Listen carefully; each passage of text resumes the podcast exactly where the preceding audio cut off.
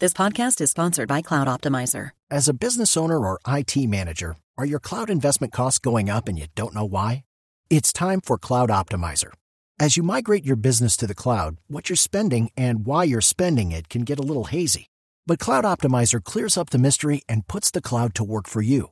Cloud Optimizer starts by analyzing usage patterns, right sizing resources, leveraging discounts you may not be aware of, implementing automation, and much more. And by reducing unnecessary expenses and maximizing performance, Cloud Optimizer guarantees you a savings of five times what you spend for their service. As you utilize cloud based services more and more, you don't have to lose sight or control of your spend. You can stay agile, streamline your costs, and optimize your performance, plus save significant money with Cloud Optimizer. Make the cloud work for you with Cloud Optimizer. Get a free assessment and find out how much you can save by going to cloudoptimizer.com. Go to cloudoptimizer.com for your free assessment. That's cloudoptimizer.com. Esta es Blue Radio, la nueva alternativa. 7:30 minutos, alcaldesa López, buenos días. Muy buenos días, Néstor. Un gusto saludarte a ti y a todos los oyentes de Blue.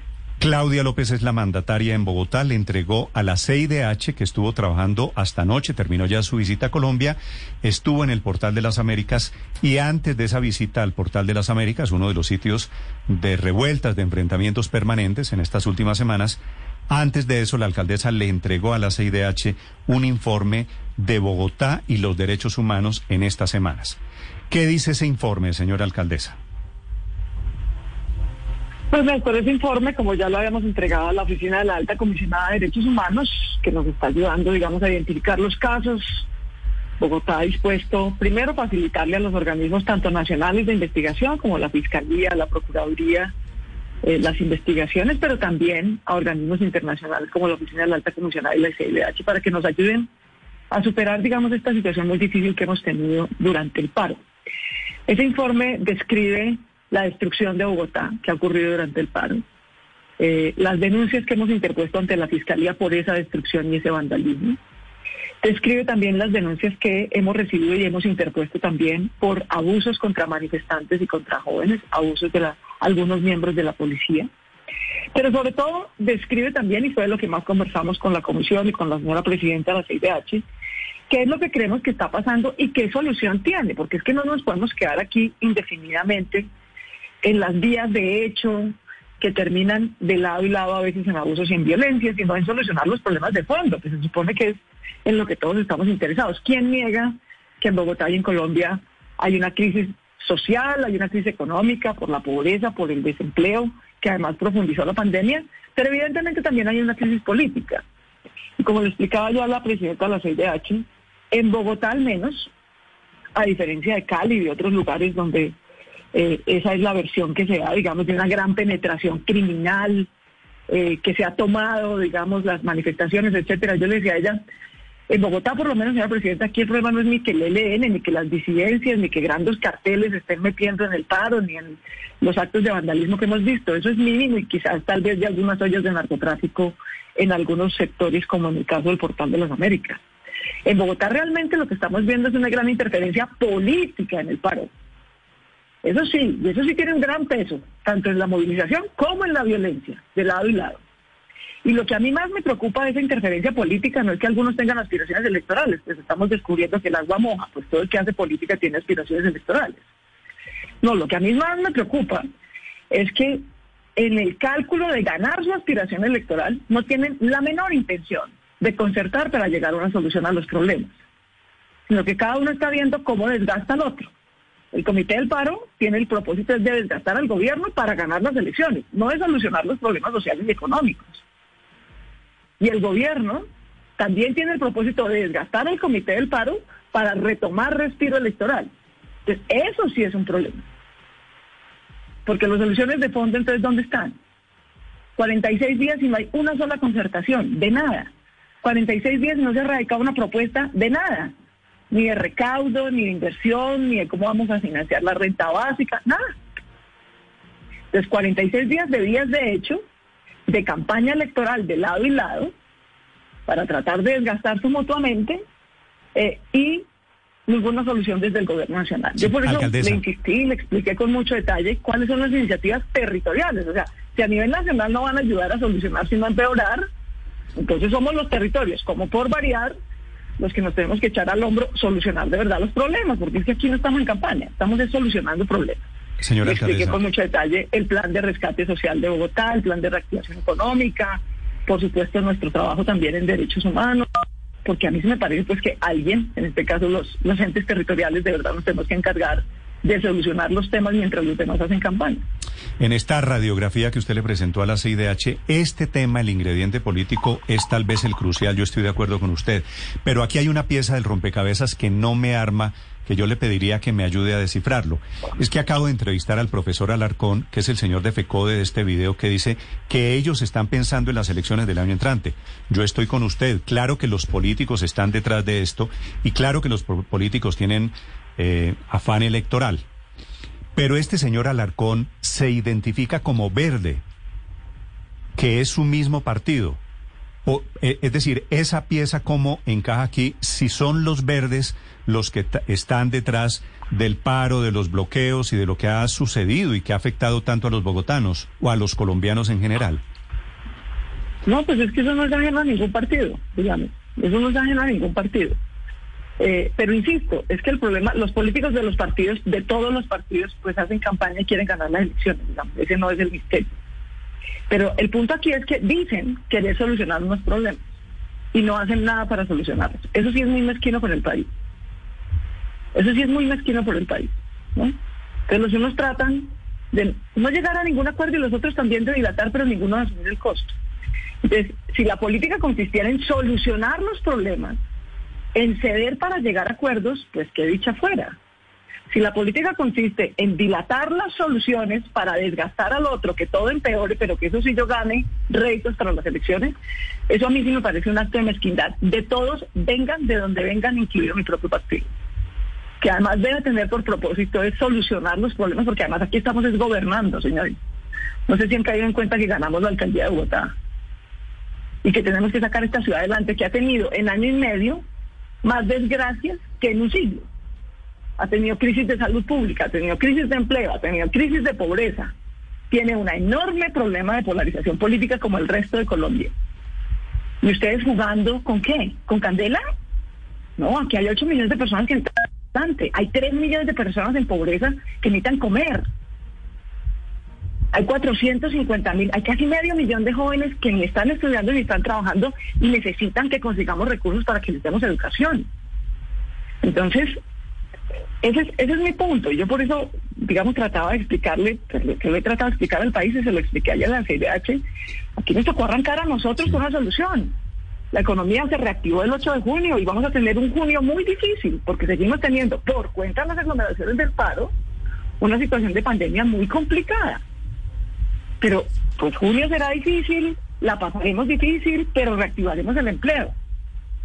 Hoy, Néstor, hoy estamos radicando en el Consejo de Bogotá el proyecto que propusimos de 1.7 billones de pesos de inversión para que no 20 mil, sino 50 mil jóvenes puedan encontrar educación gratuita universitaria de calidad que les dé un empleo. Para que 950 mil familias puedan comer, tengan una renta básica. Eh, para que mujeres consigan empleo, como lo hicimos ayer con Camacol en el sector de la construcción, que genera mucho empleo, pero es muy masculinizado. Entonces estamos formando las en plomería, pintura, estructuras, etcétera, para que ese empleo también las beneficie, para continuar con las manzanas del cuidado. En eso es en lo que tenemos creo yo, que trabajar. ¿Qué tan sostenible es ese modelo de buscar soluciones a la crisis localmente por parte de los alcaldes y de los gobernadores? Se lo pregunto porque Usted ha avanzado y desde hace ya por lo menos tres semanas había anunciado a los bogotanos cuáles eran los ejes de esa búsqueda de soluciones al trasfondo del lío social de la crisis que afronta el país. ¿En algún punto no se necesitará del gobierno nacional para que eso continúe usted considera que esta opción puede tener eh, éxito al final? No, obviamente que desde lo local hagamos soluciones y no campaña es indispensable, pero es insuficiente es insuficiente. Claro que se necesita que el gobierno también traiga una solución. O sea, llevan dos meses tratando de hacer una concertación para poder encontrar recursos. Vamos en 11 de junio, se acabó la legislatura y no propusieron nada. No, muy complicado así. Hmm. No hay manera de que las iniciativas territoriales, por mucho que tratemos de ayudar, que es para ayudar, Pero claro que necesitamos que a nivel nacional los actores tanto sociales como políticos como el gobierno también ayuden. También ayuden, que el Congreso haga su tarea. El Congreso viendo cómo le crea no sé cuántos cargos a los organismos de control. Pero por favor, señores, los que están pidiendo empleo son las mujeres y los jóvenes en la calle. Y ustedes creando burocracia, en eso se han gastado esta legislatura. No, hombre, realmente, claro que no, es muy difícil. Nosotros hacemos la tarea que nos toca, porque es la que nos toca, reactivar la economía, generar empleo, eh, dar subsidios a la gente que está en pobreza, generarle oportunidades de educación a los jóvenes, echar para adelante, echar para adelante. Bogotá está invirtiendo 8.5 millones de pesos para invertir este año en inversión social, en educación, en empleo. Tenemos obras de colegios, de parques. Ahora pues nos toca reconstruir el sistema de transporte público que nos lo destruyeron y echar para adelante. Echar para adelante en vez de quedarnos estancados en, campañas y en mezquindades políticas y personales. Sí, precisamente le quería eh, preguntar sobre eso de la destrucción de la que ha hablado, porque eh, usted ha mencionado y ha ubicado bien dos actores de este problema, pues que son eh, los promotores del paro y el gobierno, pero por otro lado hay otro actor que se llaman estos jóvenes de primera línea, que como hemos visto en los últimos días, parecen no tener interlocución o no ser mandados ni por el comité del paro ni por nadie, que son en parte los que están provocando buena parte de la destrucción en la ciudad. Frente a eso, ¿usted qué perspectivas ve? ¿Cómo, cómo desactivar esta, e, esta situación que genera mucha violencia en la ciudad y que uno no sabe si en algún momento va a poder parar? Pues María, yo no quisiera entrar a estigmatizar a los jóvenes de primera línea ni a los, digamos, jóvenes de ninguna organización. Los que de verdad han estado en la calle han sido los jóvenes. Han estado haciendo cosas culturales, cosas pacíficas. Están muy radicalizados algunos, entre otras cosas porque eso es parte del proyecto político de algunos sectores que están en el comité del paro, radicalizar a esos jóvenes eh, y, casi que, ayudarles, digamos, que salgan a hacer violencia, lo cual es un desastre. Y eso no lo está haciendo el narcotráfico, ni las disidencias, no, lo están haciendo políticos, metiendo plata y candela para radicalizar a unos jóvenes. En este caso, alcaldesa, por ejemplo, usted se refiere a, Gustavo Bolívar. Esa, esa, esa, esa, esa radicalización. Sí. Pero al contrario, con los jóvenes en general, y en particular con los jóvenes de primera línea, lo que tenemos es una mesa de concertación y hay que avanzar. Yo ayer le decía a la presidenta de la CIDH, usted se va a ver con esos jóvenes, señora presidenta. Yo le, le pido el favor de que nos ayude a comprometernos a todos, a nosotros también, y cuente con mi compromiso a que esa mesa de concertación que instalamos desde el pasado domingo en el Portal de las Américas, con jóvenes de SUBA, de USME, de Kennedy, de BOSA, de todas las actividades, avance, avance. Ahí está Naciones Unidas ayudándonos, es quien hace la, metodología de diálogo imparcial, ahí está la Iglesia ayudándonos. Entonces echamos para adelante, ya hay una mesa de concertación. Ellos tienen unos temas nacionales, bueno, les ayudamos a que su agenda nacional llegue a unas vocerías o a unas instancias donde los escuchen. También tienen unas demandas locales. Pues también entonces las concertamos, ni más faltaba.